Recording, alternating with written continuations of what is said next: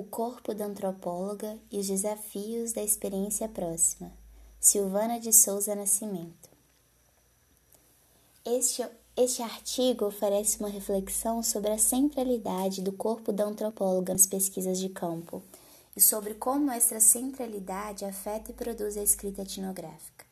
Busca-se problematizar os sentidos e os efeitos da corporeidade para o fazer etnográfico e mostrar que a presença corporal e material das pesquisadoras em campo produzem lugares de fala específicos, que afetam os modos de ver, fazer, pensar e escrever antropologia.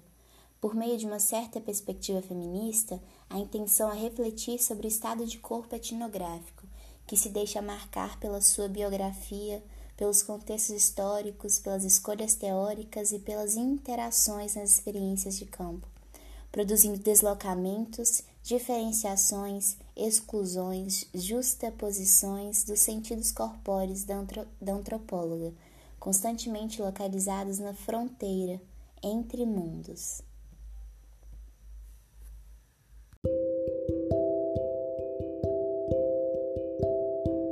Alma entre dois mundos, três, quatro, me zumba a cabeça com um contraditório Estou norteada por todas as vozes que me habitam, que me falam simultaneamente.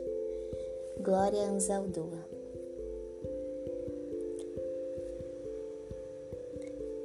Na pesquisa etnográfica, estar em campo e escrever a partir dele é deparar-se com a evidência do seu próprio corpo e lidar com sua visibilidade material e simbólica, colocando-o em questão.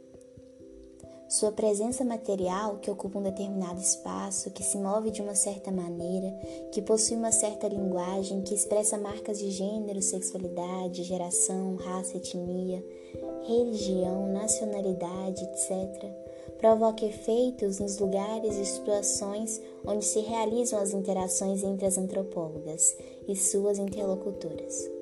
Nossos corpos marcados nos tornam materialmente visíveis. Essa visibilidade corpórea se faz pelo que suscita em uma determinada localidade ou contexto, que pode ler nosso corpo a partir dos seus. No diálogo etnográfico, diálogo etnográfico, no qual os corpos das pesquisadoras são observados, classificados, desejados, refutados e postos em dúvidas, Rastros, ruídos, sussurros, silêncios e sinais aparecem e interferem nos processos de produção da escrita etnográfica, que se inicia muitas vezes no próprio trabalho de campo, na procura pela compreensão da alteridade, tornamo-nos outras a partir da percepção desses outros, e esta relação se faz, antes de mais nada, pelo corpo com suas experiências, gestualidades, movimentos, práticas, hábitos, vestimentas, cor, cheiro, modos de falar, caminhar, expressar-se, etc. Algumas pesquisadoras problematizaram as questões e trouxeram para o debate dilemas, por exemplo, de ser mulher e pesquisadora, tanto em contextos adversos nos, nos quais ocorreram situações de violência, assédio e afetos durante o trabalho de campo, quanto nos ambientes acadêmicos. Classificações locais que marcaram seus corpos produzem lugares e, e, posições muito específicas e, por consequência, criam escritas distintas. Ao longo desse artigo, pretendo dialogar com essas questões e problematizar os sentidos e os efeitos da corporeidade para o fazer, para o fazer etnográfico. Minha suposição é que essa corporeidade se encontra em um espaço entre, em uma existência fronteiriça, que se estabelece por meio de uma experiência próxima ao longo das práticas das pesquisas de campo, e que produz efeitos distintos nos modos de fazer, pensar e escrever antropologia. Para Thomas Sordas, a primeira existência do sujeito é corporal, ou dito de outro modo, o corpo é sujeito da cultura, não apenas objeto dela. Além disso, o corpo só existe na relação com o mundo e se torna assim corpo no mundo. O autor nomina essa problemática de corporeidade, locus da existência e fonte da experiência. Abre aspas, com efeito, a corporeidade é a nossa condição existencial fundamental. A nossa corporeidade em relação ao mundo e às outras pessoas. Fecha aspas. A partir da teoria de Merleau-Ponty e Pierre Bourdieu, o autor se coloca a pensar numa postura, numa proposta metodológica para a antropologia na qual a corporeidade tem um lugar central, que necessariamente colapse a dualidade corpo-mente, sujeito-objeto, estrutura prática. A corporeidade evidencia que o sujeito-corpo está necessariamente interligado ao ambiente, como quer Tim Ingold, ou ao espaço, como quer Maurice Merleau-Ponty, aspas, não haveria espaço se eu não tivesse corpo, fecha aspas. Não há, portanto, uma delimitação entre corpo sujeito e mundo, pois ambos se entrelaçam continuamente em movimento ininterrupto.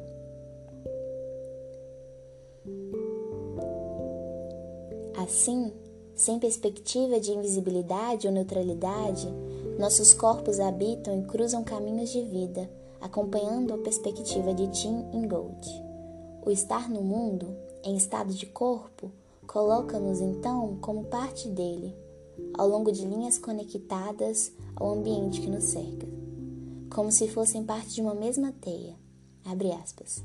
Se ser, eu diria agora, não é estar em um lugar, mas estar ao longo de caminhos. O caminho, e não o lugar, é a condição primordial do ser, ou melhor, do tornar-se. Fecha aspas, em Gold 2015. Qual seria, portanto, o duplo da antropóloga nessa reflexão? Não trago, obviamente, respostas únicas, mas sugestões e possibilidades para pensar um certo estado de corpo etnográfico, no substantivo feminino, que se materializa em diversas formas descritas e encarnadas. Um estado de corpo fronteiriço, híbrido e não homogêneo, que se deixa marcar pela sua biografia pelas escolhas teóricas, pelos contextos socioculturais, políticos e históricos e pela sua experiência de campo. Trago inspirações das ideias chicanas de Glória Alzaldúa e de uma certa perspectiva feminista mestiça em castelhano latino-americano.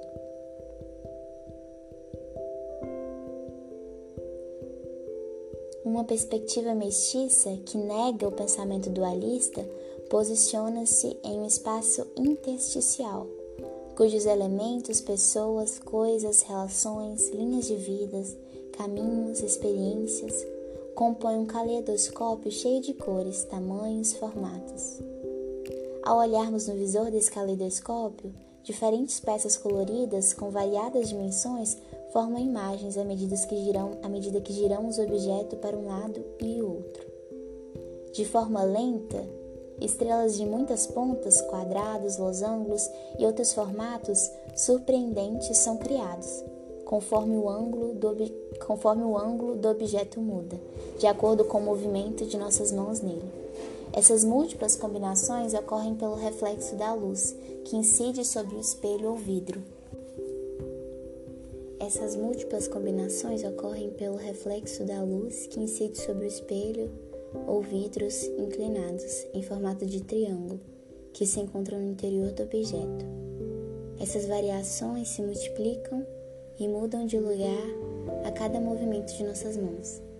Ainda que os desenhos que se formem sejam simétricos e geométricos, uma multiplicidade de imagens se impõe à nossa visão formam-se combinações variadas, com padrões sempre diferentes que se proliferam. Tais combinações, a partir das inspirações de Anzaldúa, escapam das, das formações cristalizadas e da construção de uma racionalidade hegemônica como um, objeto, um objetivo único. Sugerem um pensamento diferente e ampliado, seja capaz de estilhaçar a dualidade sujeito-objeto e cruzar fronteiras geopolíticas, sexuais, sociais, culturais, linguísticas, etc. É importante salientar que não estou me referindo à ideia de mestiçagem do ponto de vista das relações raciais, tão fundamentalmente para pensar, tão fundamental para pensar as estruturas do racismo no Brasil, assunto que não abordarei nesse artigo.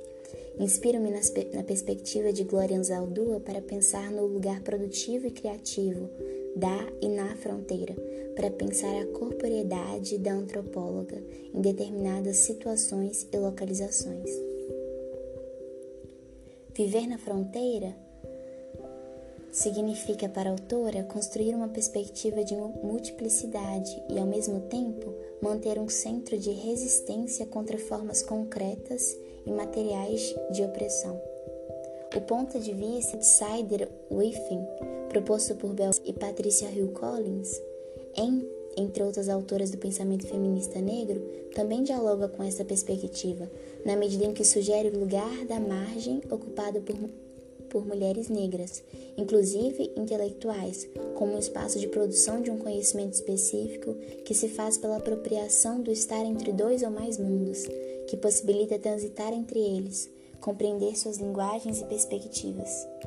Assim, a margem produz um olhar peculiar sobre o mundo, que não se deixa cristalizar por um único pensamento do lado de cá ou do lado de lá dos muros.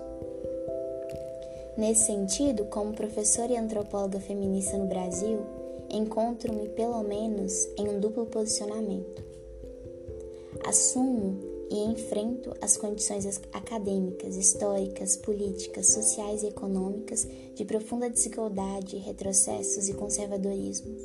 E ao mesmo tempo, e ao mesmo tempo, abro-me para as múltiplas possibilidades oferecidas pelas relações de alteridade experienciadas no fazer, etnográfico. Nessa, nessa posição, não posso abandonar meu corpo e minha sub subjetividade como uma mulher parda e afrodescendente de classe média, entre outros muitos marcadores. E por meio do meu próprio corpo, permito-me torná-lo visível e questionado, e questionado no momento em que mergulho no processo da experiência de campo.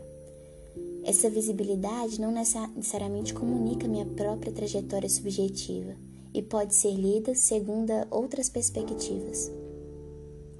Esse lugar está na fronteira entre vários mundos e várias vozes, e deve lidar ao mesmo tempo com muitas linhas e caminhos de vida. Nessa encruzilhada pode-se perder-se ou se embriagar em labirintos. Esses caminhos não são escolhidos de antemão, porque as pesquisadoras, que as pesquisas porque a pesquisa antropóloga oferece percursos inusitados. Não saber o que se vai descobrir é evidentemente uma verdade, uma verdade da descoberta, escreve Marlene Stranter. Nesse sentido, a experiência próxima que se realiza nas pesquisas de campo entre, entre antropóloga e interlocutoras não se faz sem envolvimento ou melhor engajamento, não necessariamente emocional, e sim uma implicação, fecha parênteses. Clifford Giltz, nos anos 70, propôs o duplo jogo do experiência near, experiência distante, para, para como metáfora para a produção antropológica, entre o trabalho de campo, a estar lá, e a escrita, parênteses estar aqui. Naquele momento, o autor indicava os riscos do que chamava empatia espiritual em relação aos informantes. A experiência próxima deveria, abre aspas, descobrir o que diabos eles acham que estão fazendo, fecha aspas, e compreender com, meio, com que meios os nativos, aspas, percebem, percebiam suas ideias e realidades. Assim, essa proximidade estava fundamentada em um certo distanciamento afetivo em relação às pessoas, com o propósito de compreender o sistema simbólico de uma cultura e não fazer, em suas palavras, uma comunhão de espíritos.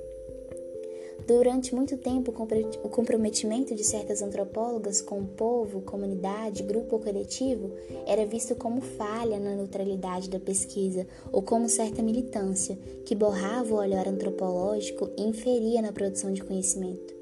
Havia explicitamente uma distinção hierárquica entre antropologia aplicada e antropologia sem predicados, e se assumia naturalmente uma certa homogeneidade dos antropólogos, especialmente homens brancos, em relação às marcas de gênero, raça, etnia, classe, etc. Pode-se afirmar que eram imagens de antropólogos sem corpo.